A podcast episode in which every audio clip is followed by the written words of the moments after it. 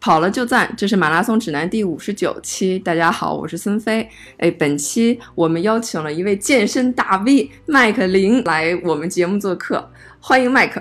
啊，谢谢孙飞邀请，这个也是我自己参与的第一个播客节目，也非常荣幸，是跟我的也是老朋友了，我们认识已经有三年四年了吧，四年了，所以啊，第一次做客你的博客也是非常的荣幸啊。这个麦克我们就不用介绍了，我觉得在微博上现在是一百八十万的粉丝，一百十八万，哦，一百十八万，哦，看错，但是影响力也非常非常大了。我 应该是我个人关注的第一个健身博主就是你。就是在一五年的时候，那个时候是出了一系列的家庭健身的视频。那个时候你还在美国是吧？对的，那个我我主要一开始是在家里地下室里拍了一些在家里也能做的一些健身动作。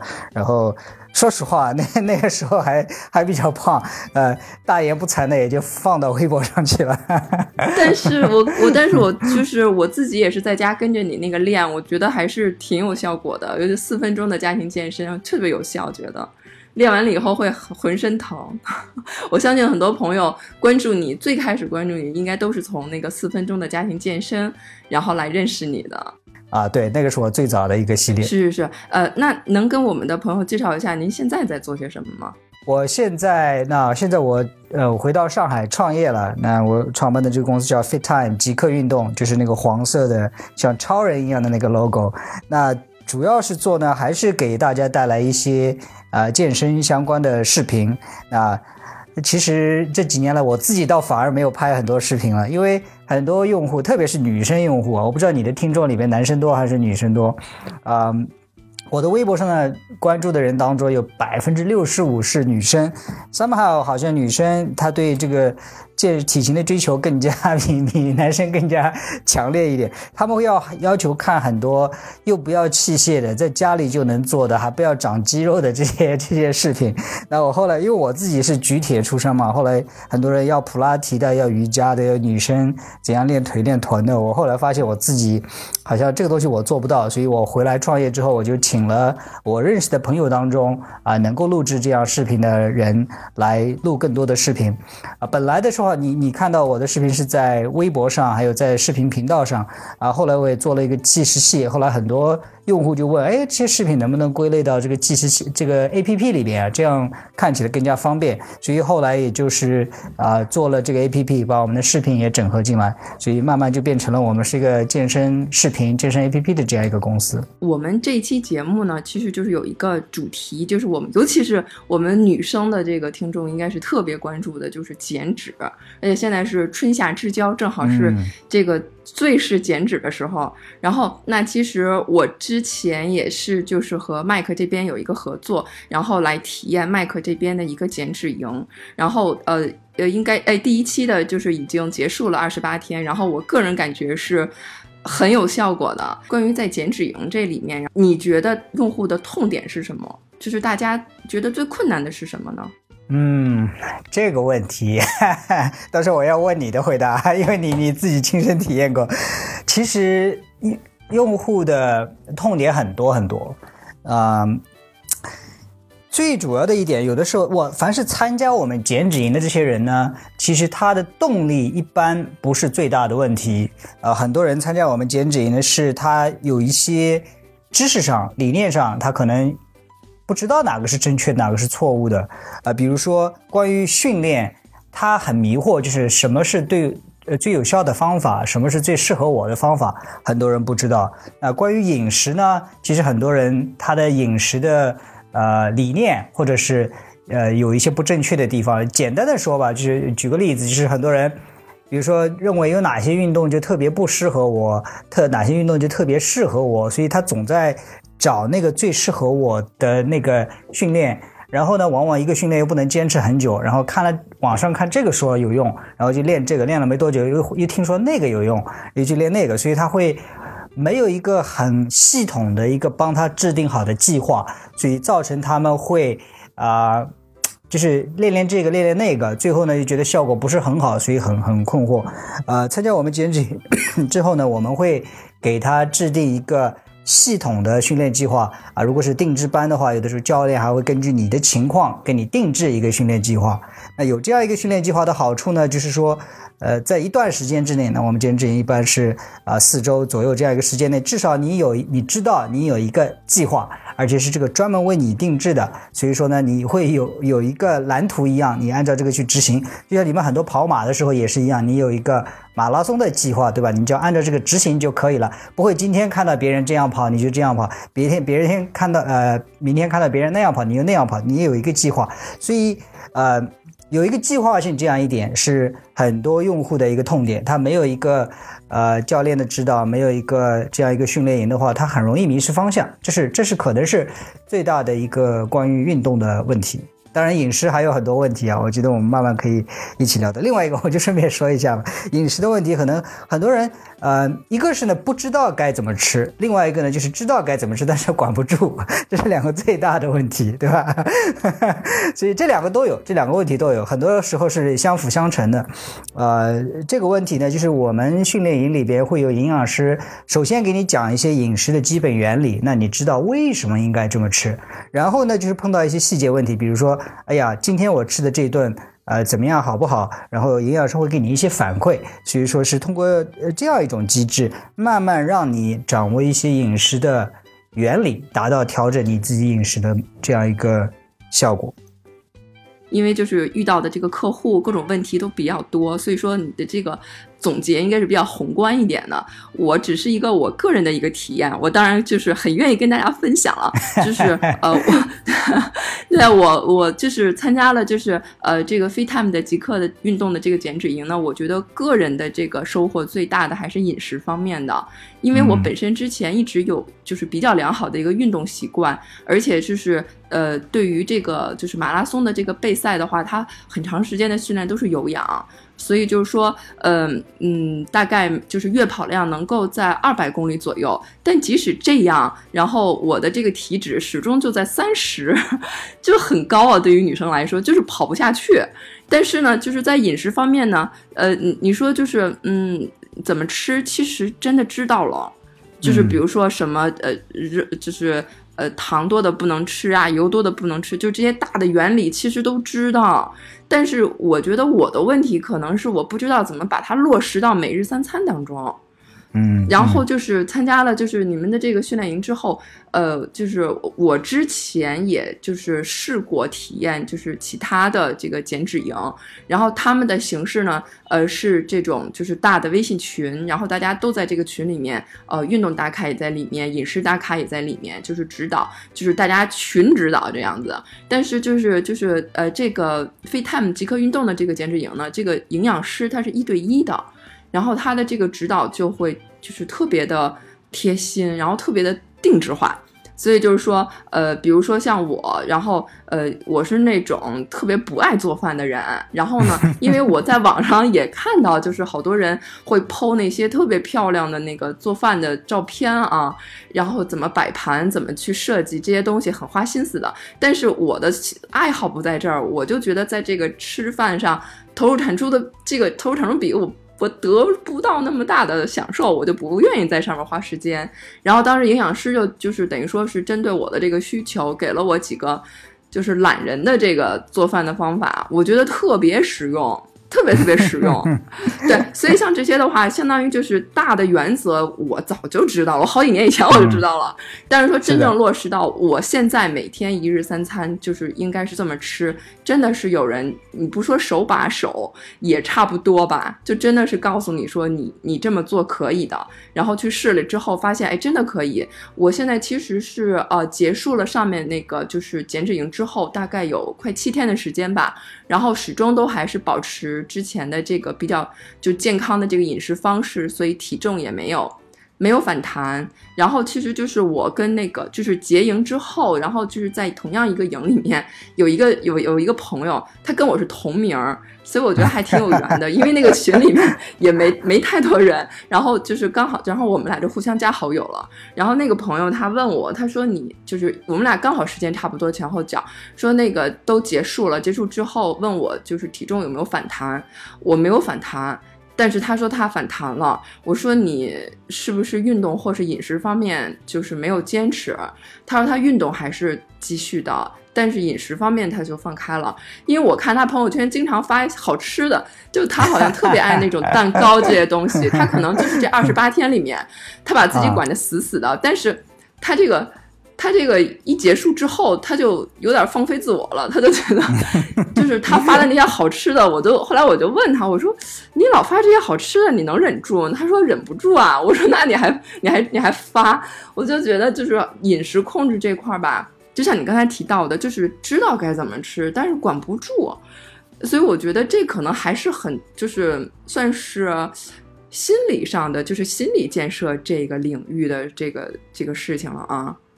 对，这这个是是比较难的，饮食是可能是更呃更多人的一个痛点。三分练七分吃这个东西大家都知道，这个也也的确是这个样子。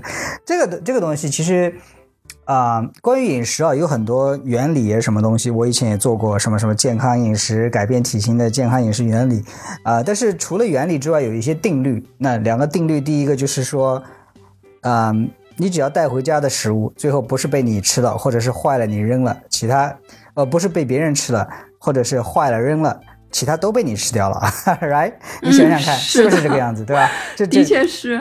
这是定律一，定律二之后就是你要吃饭的时候，如果你该吃的这些食物不在你的手边，那你肯定就会去乱吃。比如说你肚子饿了。我知道我应该吃那个啊，比如说蛋白质啊、蔬菜啊比较多一点的这样的餐，但是我没有啊，对不对？那我又饿了，我怎么办？那叫个外卖，或者是说旁边有什么快餐店，对吧？很自然的就会去吃，所以这就是为什么饮食很难的一个地方。那我也不是说大家都要去禁欲哈，我是禁欲食欲啊，我什么东西好吃的都不用吃，全天吃那种枯燥的那种，嗯。没什么食欲的那种健康餐也不是要这个样子，但是你要准备，就是很多时候，就是比如说你一周的饮食的安排，你是自己烧的还是呃在外面吃的？那你得有计划。自己烧的你得准备好早饭，我差不多做什么？像我自己的话，早饭很简单，煮鸡蛋，一点燕麦，有的时候吃一点蔬菜，就这么简单。还还有的时候来不及的话，就是煮鸡蛋，弄点坚果，这就过去了早饭。嗯，要么就你把。这一周要吃的这些菜啊，你不不要中国人喜欢吃新鲜的嘛？但是蔬菜你可以做新鲜的，但是像啊肉食啊蛋白质之类的，你可以说一天烧个两三天的，然后把它放在冻箱里，对吧？这样不需要你每天都去烧饭。你说。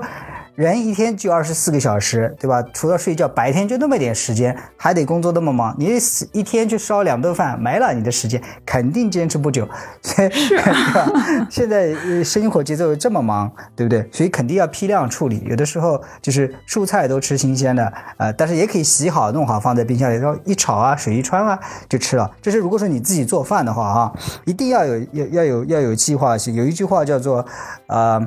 Failing to prepare is preparing preparing to fail，就是你如果不去准备的话，就是准备失败，right？所以一一定要 think ahead。那如果说是在外面吃饭的这些人，那你也可以带饭。我自己每天的饭都是从家里带过来的，带个两盒三盒饭放在公司里，然后中午餐。啊，晚餐晚餐我也大部分在公司里吃的。如果说你不带饭的话，你也可以考虑，哎，周边的有哪些餐厅你觉得还可以的啊？有些说如果说多油的话，你可以怎样？呃，热水涮一涮啊，或者是说点菜的时候你可以选一些啊，比如说有选择的去吃啊，比如说一盆菜里边蔬菜、蛋白质，这都是你可以吃的。碳水呢，你要适当减少的，这个是你可以控制的。就是遇到一个问题，就是呃饮食这块控制起来的话，比如说自己带饭，但是跟朋就比如说呃中午同事一起出去吃饭啊什么的，呃就会感觉少了一个跟大家社交的一个机会。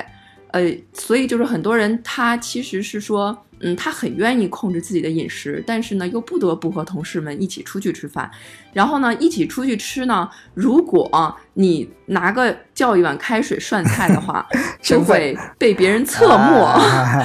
对，就会被侧目，因为你怎么跟大家不一样，所以说就会觉得呃，呃，知道怎么做，但是呢，为了就是。呃，不把这个场面搞得很尴尬，所以很多人也不得不去吃和大家一样的东西。所以说，这个感觉好像就是大家呃觉得是个不能解决的问题，哎，针对这个，你有什么好的解决方法？有几个解决方法。有，其实外面聚餐其实很谁都难免，对吧？就是一个星期几次。首先，这个次数不能太多，你天天在外面吃，那肯定会有问题的。如果天天要在外面吃的话，那你呃，应该就有一些你自己比较喜欢的这个餐厅，相对来说比较健康的餐厅，你会约的话。啊，你不一定要每个每顿饭你都去涮，你可以约在那个餐厅嘛。我自己比较喜欢的，我这个绝对不是给他们做广告啊。北京的那个叫什么新元素餐厅，我是比较喜欢的，呃，就是里边吃的东西比较。呃，服我的口味吧，就是说西餐的，然后你可以选择蔬菜啊、肉啊、碳水啊这些东西的，你可以约嘛。其实现在有挺多这样子的健康餐厅，还有一些很多的色拉餐厅，对吧？也可以到那里去吃饭。这样子的话，你就面临大家都是面临的这些选择，你也不会说很尴尬的，就是说你一个人拿个热水杯 水杯在那里涮肉。是 是是，所以这是一个。另外一个的话，就是很多时候娱乐也现在也不一定都是出去吃饭了。比如说喝喝咖啡呀，奶茶就免了哈。这这还喝咖啡啊，茶呀，这种这种聚会的方式，有的时候就是朋友见面聊一聊。其实呃，吃饭只不过是一个蛮不错的这样子的一个机会，大家都可以放松一些。其实还有这样子的类似的放松的机会，比如说喝茶呀，喝喝咖啡呀，外面走走路啊，这样都是一个。聊天的这样一个一个一个机会，那我我绝对不是说大家都应该就是很很很被在别人眼里成为一个怪人，那样那样就不好了。另外一个呢，就是说，其实就像跑马一样，你们都是有自己圈子的嘛，对吧？有一个有一个研究表明，你的朋友里边的，你的朋友的好朋有一个说法，好像是你的最好的五个朋友，他们的财富加起来的话，平均下来应该跟你的财富是差不多的。对吧？还另外一个说法就是说，呃，同样也类似的道理。你最好的五个朋友，他们的体重或者是体型加起来，其实跟你也会差不多。这就是为什么圈子会影响人，对吧？就是你在什么圈子，你就会受到什么样子的影响。嗯，反过来，你也可以去影响这个圈子。那很多时候，有的时候。啊，有的时候，哎，大家选餐厅的时候，你就可以提议选选什么餐厅啊，对不对？这些东西慢慢去影响。我不是说啊，他胖我就不要跟他做朋友，不是这么一回事情，对不对？就是说，就是他胖，那我要帮助他，对不对？我们两个人一起怎样健康一点？其实胖啊、瘦啊，这个都是外表的一些东西，最后根本的还是要还是要健康。对。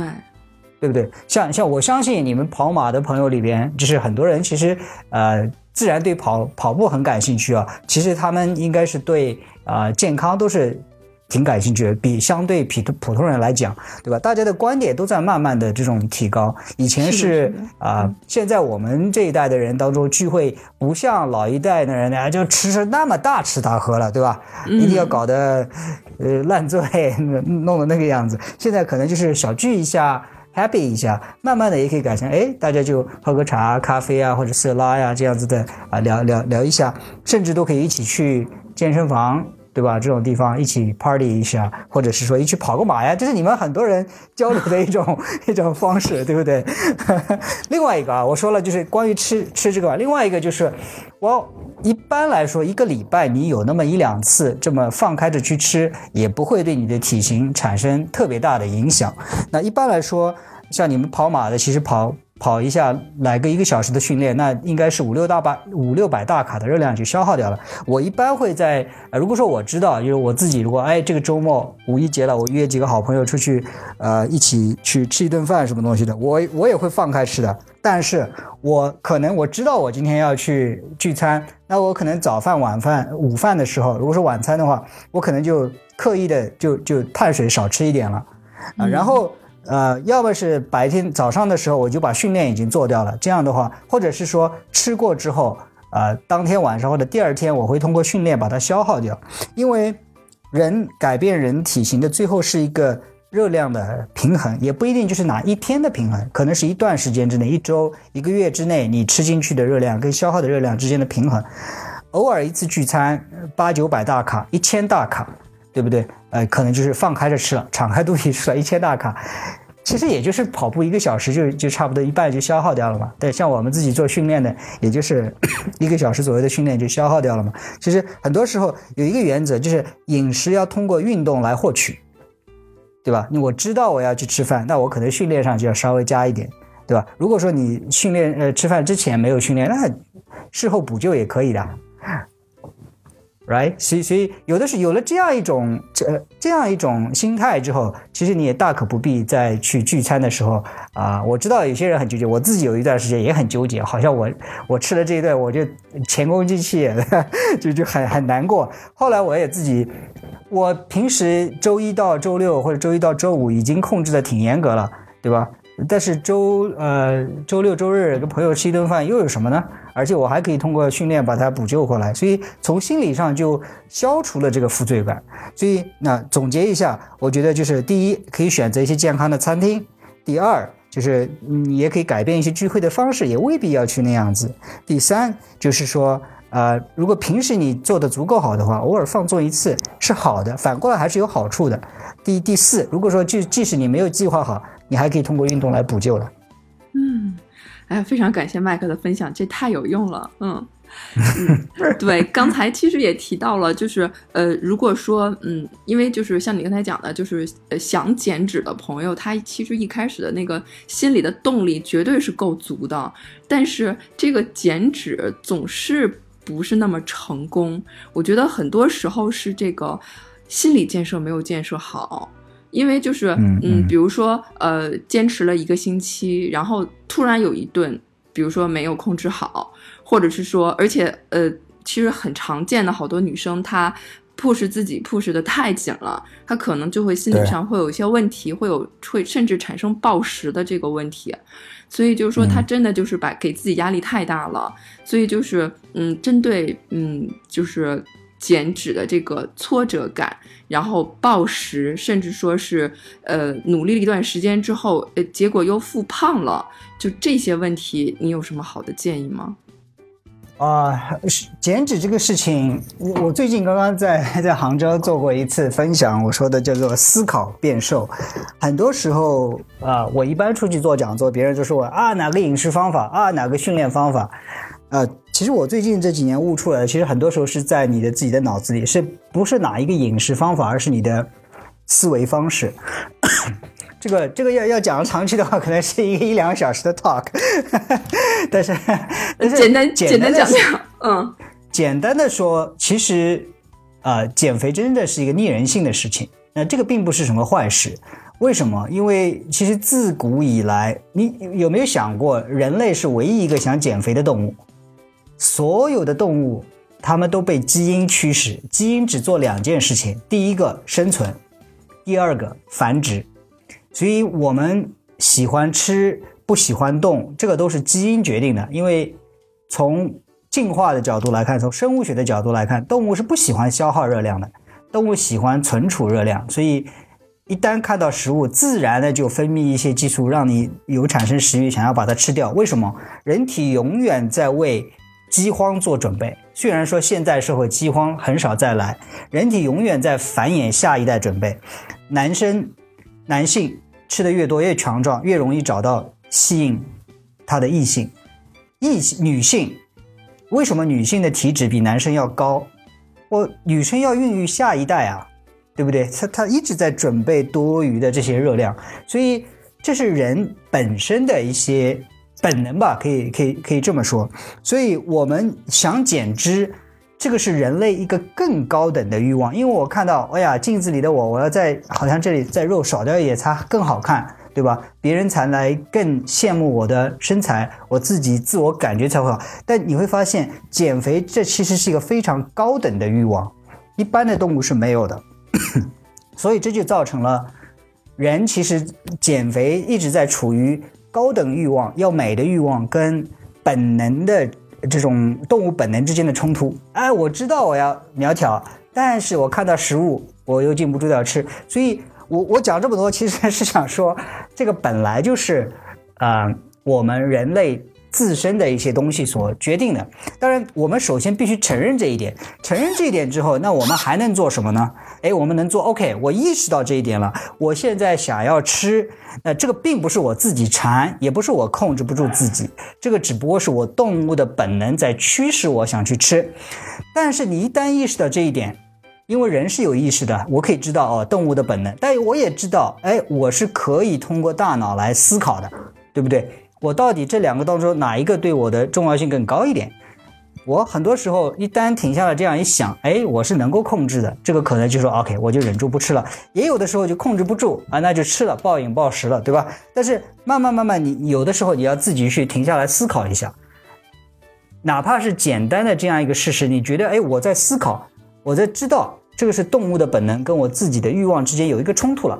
哪怕意识到这个冲突，也给了你创造一个空间，而不是说，哎呀，我我一下子忍不住去吃。哪怕你后来还是吃了，但是你自己意识到了，你也知道，慢慢慢慢，你的觉知，你会觉得，哎呦。我是有的时候是可以控制的，可能说你一开始的时候控制不住，呃，十次里边有有有五次都去吃了，后来十次里边你慢慢慢慢意识到这一点，哎呀，其实我也并不是一定要吃，对吧？我想吃呢，我又不是饿，又不是什么，就是馋了。那馋好吃与好身材之间，你有的时候可以做一个选择的，哪怕就是这样一个五秒钟的时间，你做了一个选择，可能就慢慢把你降到从啊十次里边有五次并不住，呃，到十次里边只有两三次，呃，熬不住这样一个。所以，这个东西，我我觉得，那最后我我有三点哈。第一个就是吃的话多未必好，那这个可能大家都知道，现在糖尿病啊，很多慢性疾病都是营养过剩疾病，而不是营养不足的疾病，多未必好。第二个呢，就是要用脑子去吃饭。我什么意思呢？很多时候我们因为动物嘛，一旦饿了，我本能的感觉就是我要吃。为什么要吃呢？因为我好像能量不够了，对不对？但是很多时候。我们现代人要去吃饭的话，首先区分一下是不是饿了，对不对？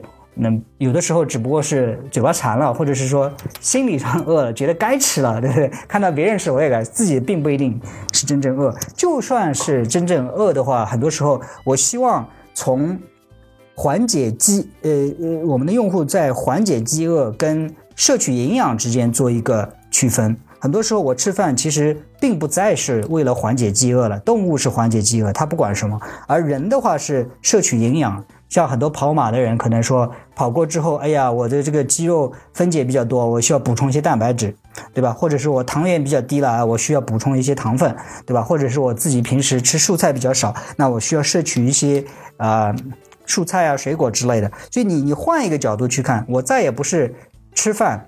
我我我变成摄取营养了，这样一旦上升到这个层级，呃，从这个角度去思考之后，你自然的一些高等的意识你就会进来，你就会有，呃，有一些觉知，你会往往会促使你的选择上会往更加健康的那个方向去 发展。还有最后一点啊，我，这个可能讲长了一点，因为饮食的东西啊实在太有意思。最后一点，其实，呃，大家不知道有没有听过这样一句话，就是说。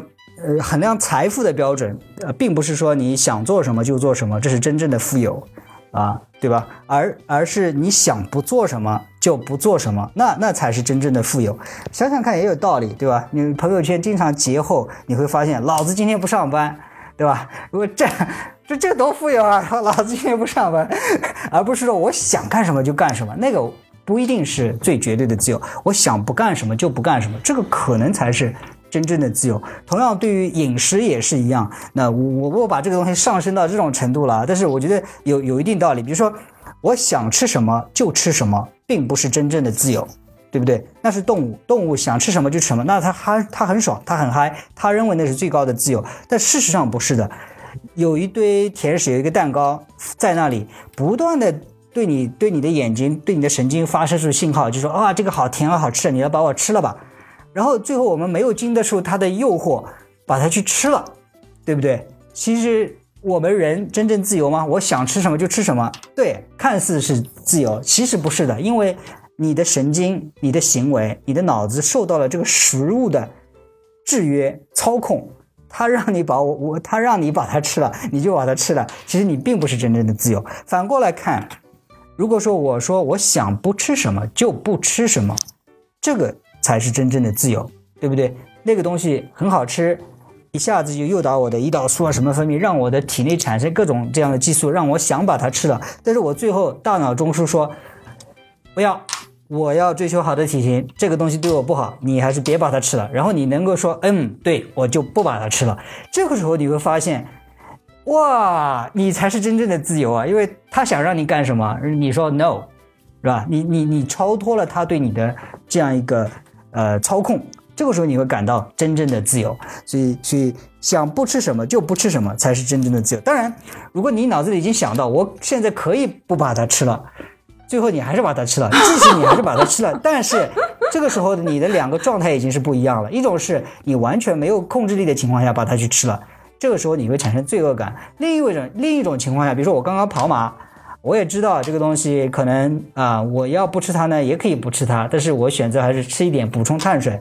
哎，这个时候你吃了就会反而是心安理得，对吧？因为你在从从自己，我是自己愿意把它吃的，而且我有目的的去吃的，我是补充碳水来的，right？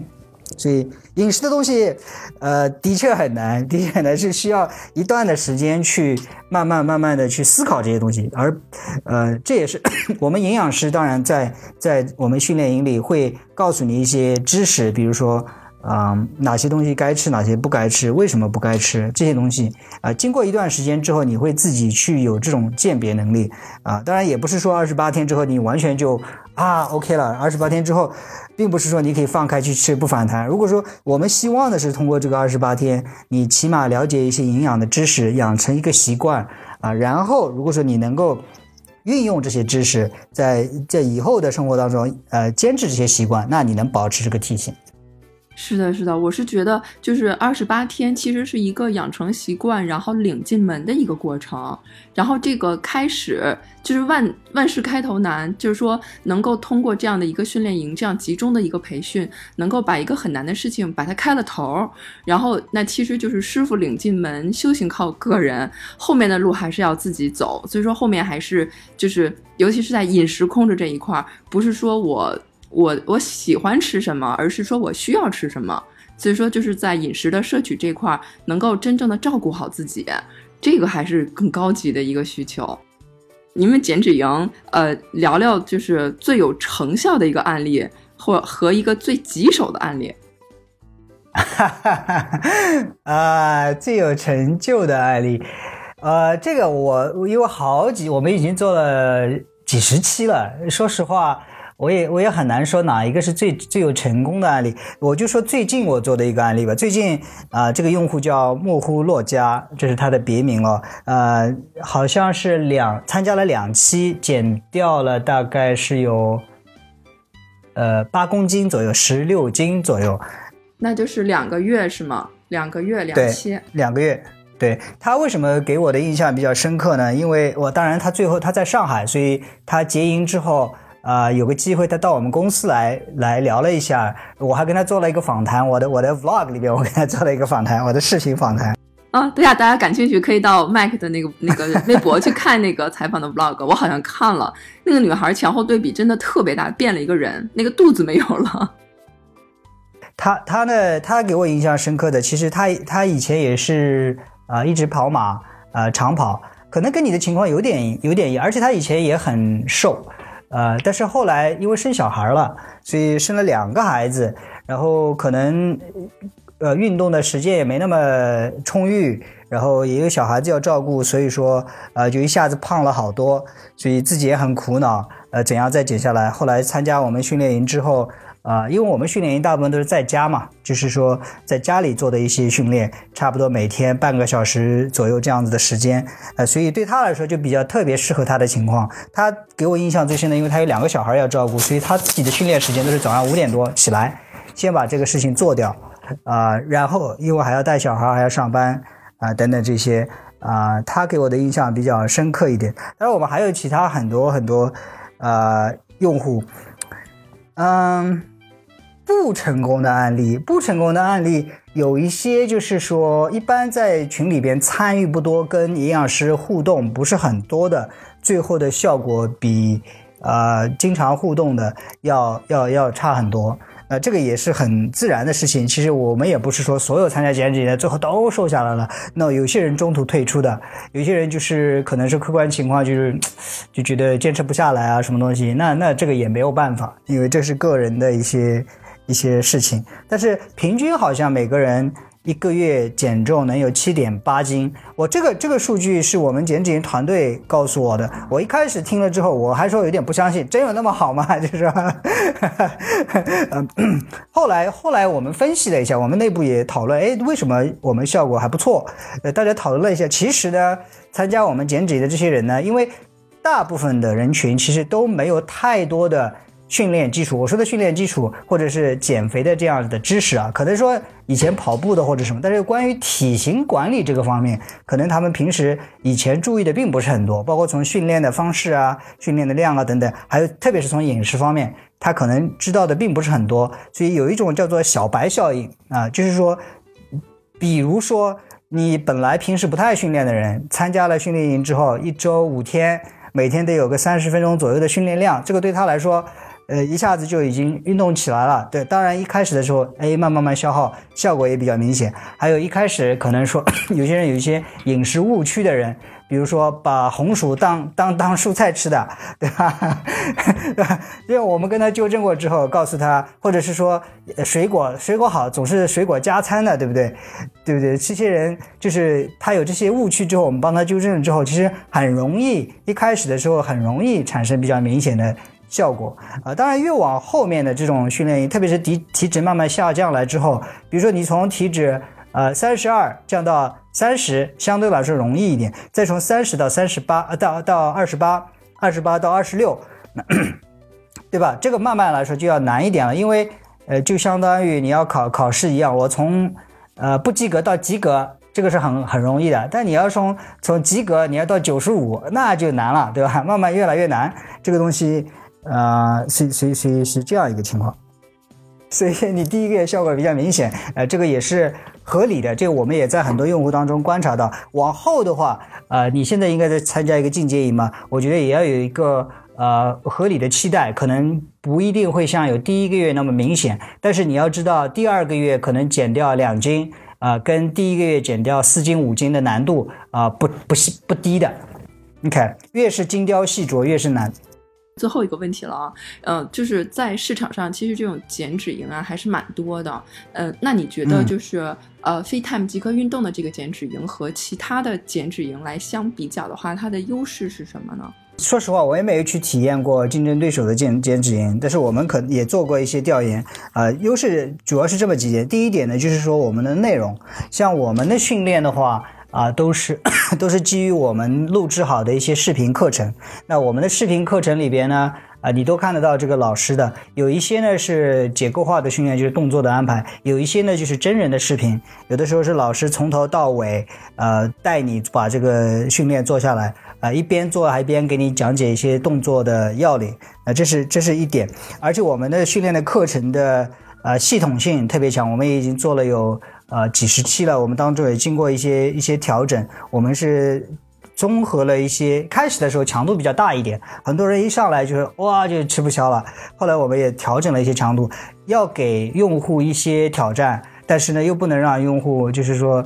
挑战的都不想做了，这这 这个东西，呃，另外一个呢，就是说我们的减脂营是现在有一些减脂营，就是里边发一些动图啊，给你叫按照你这个东西跳二十下什么什么这样一种做法，我们都已经把它做成产品化，像我们啊，你可以在我们的手机 APP 里面，FitTime 极客运动里面去做，也可以在我们的小程序里边跟着做。啊，这个是都尽量的给你安排好，比如说你点击一下开始，你跟着做下来就到底了。呃，一一键到底，不要你再去说这个动作做多少，再去看看微信那个动作再多多多少，啊，是这样一个，我们把它做到呃内容产品化。另外一个的话，就是说我们还是坚持以小群，啊，加上营养师的指导这样一种方式，因为呃你也知道，很多时候如果单单讲一些空洞的道理啊，应该这样吃啊，给个食谱的话，大家可能觉得不太适合每个人的情况，因为每个人。饮食的习惯不一样，有的时候需要一些个人的这些，呃，针对他的一些指导，啊，所以这个可能是我们两个最大的一个一个特点吧。是是是，我是觉得，呃，一方面营养师的一对一的指导针对性特别强，这个特别实用。呃，我举一个例子，就是我呃之前是我是很喜欢喝咖啡的，但是就是我就是，其实说喜欢喝咖啡，其实是喜欢贪恋它的那个甜。之前就是每天可能要 要喝一两包、两三包的那个速溶咖啡，因为我在其他方面控制的严。但是我就说我需要咖啡提神，但其实内内心里面自己知道是喜欢喝它那甜味儿。然后就是参加那个减脂营之后，跟营养师说了，说我要喝这个咖啡。然后营养师说：“哎，这可不行，这个这个速溶咖啡里面全是糖。”然后说你可以就是用这个脱脂牛奶，然后和买这个这个咖啡粉，而且是推荐了这个就是比较好质量的咖啡粉。然后说就是你这样搭配着自己做拿铁，然后味道又好，然后还就是低脂。然后我自从知道之后，就一直换成这个了。然后我觉得也提神了，然后热量还下去了，就觉得特别的实用。像这个东西的话，这些小就是非常细致的这个小窍门，它可能在那个饮食的原则里面它是不会出现的。但是呢，呃，落实到我个人身上，是一个非常非常实用的这样的一个一个窍门吧。所以我觉得像这个营养师的一对一的指导，我个人觉得是一个特别大的收获。还有一个就是运动方面，运动方面像刚才你说的，就是呃是一个呃设计好的一个训练的一个呃一个流程，我跟下来就可以了。当然了，就是在做的过程中，反正我个人体验就是二十八天的最后一周的时候，那个平板支撑做六十秒。我我真坚持不下来，我做后来我就问那个教练，我说我实在是坚持不下来。后来教练说你能做到四十五秒就 OK 了，然后后面你尽量坚持。所以我觉得有教练就是能也能及时的这样在运动上给予指导也是特别好的。所以我觉得一一方面是运动，一方面是饮食，它能够切实的能够给你一些指导，我觉得特别重要。还有就是那个说到就是营养师，我还是得夸营养师，因为。就是二十八天里面，我有一次就是跟朋友出去聚会，然后吃了一次烤鸭。然后其实去之前，我跟营养师打招呼了，然后我说我跟朋友约了这家饭馆儿，然后那营养师就去查了那家饭馆儿，然后那个说，哎，这家饭馆儿就是他的那个是烤鸭特别有名，但是呢，这烤鸭呢你最好不要吃哦。然后推推荐了几个这家饭馆里面他觉得还可以能接受的菜给我，然后去之前我都答应的好好的。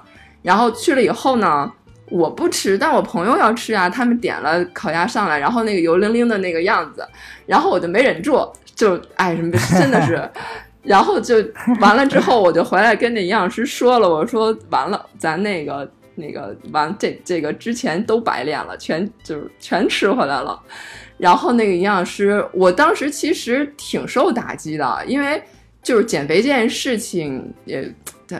减了不知道多少次了，然后这一次我觉得我还挺认真的，而且还就是参加了你们的减脂营，然后其实决心也挺大的，但是觉得又辜负自己。了，觉得对不起自己。都都不说辜负别人，我就辜对对不起自己之前的努力，然后就是那种挫挫败感很强的，然后营养师就说说其实你之前一直坚持的很好，然后就是偶尔一次也没关系的。然后说那个呃，我们今天就放松了，然后那个洗洗睡，然后心里不不要有太大负担。我们明天从头再开始。你别看就简简简简单单几句话吧，然后还发了佛系的表情，特别可爱那个小姑娘，特别可爱。然后我当时 就是，其实她可能就是嗯。简简单单的几句话，但是我觉得对于我来说，那个特别及时的一个安慰和疏导，对于我来说是一个特别好的一个帮助。所以说第二天的开始，就第二天，然后我就呃该怎么办还是怎么办，就不会有那种哎呀怎么破罐破摔啊，或者说就是不管了之类的。所以我觉得就是这种呃，一方面是实际的操作上的指导，还有一个就是心理上的这种支持和鼓励，我觉得也是特别重要的，尤其是对于。就是反反复复减肥一直都没有成功的女生来说，我觉得就对于这个心理上的支持特别特别重要。完全赞同，就是健身啊，就像你们跑步也是一样，跑到最后不是一个不单单是一个身体上的一种坚持了，也是一种心灵上的一种历程，对吧？嗯，就是我我的这个减肥也是一样，都是一种呃心。同时是一个身体上的改变，也是一个心路的历程。这个当中，你要经历过一些之之后，你才知道这个情况怎么办。比如说跑步，就像你跑到一半，你你你怎么样？呃出现什么状况，那这个情况你怎么去应付？应付过去，挺过去这些东西，不光是身体上我硬硬撑过去，有的时候心理上你需要去调节的。可以到我们的网站，呃，下载我们的 APP www.fittime 点 com，fit 和 time 之间有一个横杠，fittime 点 com。啊，下载之后呢，打开之后进入到有一个叫训练营的这个啊 tab 里边，里边有各种减脂营，选择呃挑适合你自己的体型目的的这样一个减脂营。到孙飞的微博，或者是呃我们 FitTime 极客运动的微博，啊置顶的微博好像都有都有这个报名的入口，试试看。我觉得我觉得这个啊有的时候很多人也也想减肥很长时间了，呃可能说线下去健身房也不太那么容易好坚持，啊试试看。有的人觉得哎呀线上到底行不行啊？我觉得呃不妨碍自己去试一下，到底有没有效果。呃，报名的时候输入就是孙飞的拼音孙飞，然后一百，输入这个优惠码的话，可以得到一百元的一个优惠。非常感谢麦克来参加我们的访谈，非常感谢。嗯，谢谢孙飞的邀请，也祝呃你的听众们就是啊都有一个健健康康的身体。感谢大家收听马拉松指南，我们的节目每周三播出，也欢迎大家关注我们的社交账号，经常有福利送出。我们的微博是。马拉松指南官微，官方的官，微博的微。我们的微信是马拉松指南播客，也欢迎大家关注主播的微博。我的微博是段威，喜欢阳光很好。我的微博是孙飞 runner，我的微博就是我的名字石春健，春天的春，健康的健。我们下周三见。